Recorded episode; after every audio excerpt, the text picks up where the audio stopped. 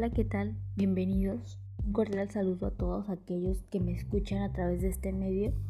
Mi nombre es Urizaray Martínez Morales y estoy cursando el octavo semestre en la licenciatura de Pedagogía. En esta oportunidad hablaré un poco acerca de la importancia del subsistema de capacitación y desarrollo dentro de una empresa u organización, un tema que es de gran importancia. Para comenzar, debemos saber qué es la capacitación desarrollo del personal. Bueno, es toda actividad realizada en una organización respondiendo a sus necesidades que busca mejorar la actitud, conocimientos, habilidades o conducta de un personal. Otro punto muy importante que quiero mencionarles es el proceso de la capacitación. La capacitación es un proceso cíclico y continuo que pasa por cuatro etapas. La primera etapa es el diagnóstico. Esta consiste en realizar un inventario de las necesidades o las carencias de capacitación que deben ser atendidas o satisfechas. Las necesidades pueden ser pasadas, presentes o futuras.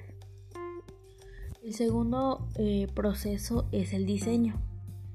Este consiste en preparar el proyecto eh, eh, o programa de capacitación para atender las necesidades diagnosticadas.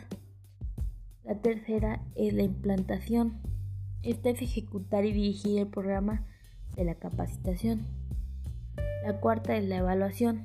La evaluación consiste en revisar los resultados obtenidos con la capacitación.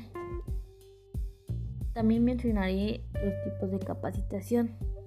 La capacitación se puede dar de varias maneras, en el trabajo, en clase, por teléfono, por medio de, por medio de una computadora o por satélite. Los medios son muy variados por cuanto se refiere a un lugar donde ocurre la capacitación. Puede ser, en primer lugar puede ser la capacitación en el puesto, que es una técnica que proporciona información, conocimientos y experiencia en cuanto al puesto. La segunda es la técnica de clase. Esta utiliza un aula y un instructor para desarrollar habilidades, conocimientos y experiencias relacionadas en el puesto. ¿Qué es el desarrollo de las personas? Bueno, el desarrollo de las personas se relaciona más que con la educación y con la orientación hacia el futuro y con la capacitación. Por educación se refiere a las actividades de desarrollo personal vinculadas con los procesos más profundos de la personalidad de la mejora de la, de la capacidad para comprender e interpretar los conocimientos. Otro punto muy importante también son los subsistemas. El primero es el subsistema de provisión del RH. Eh, la provisión de recursos humanos es un proceso técnico-administrativo mediante el cual una empresa busca examinar e incorporar a personas idóneas. Eh, entiéndase por trabajadores idóneos no son los mejores, aisladamente considerados, sino aquellos que mejor se adecuan a las exigencias de un puesto y a las organizaciones concretas, incluyendo los requisitos de seguridad en el mismo. La segunda son los subsistemas de aplicación de recursos humanos. Es la especificación del contenido, métodos y las relaciones con otros puestos de trabajo para satisfacer requisitos tecnológicos, organizacionales, sociales y personales del ocupante del cargo. El tercero es el subsistema de mantenimiento de los recursos humanos.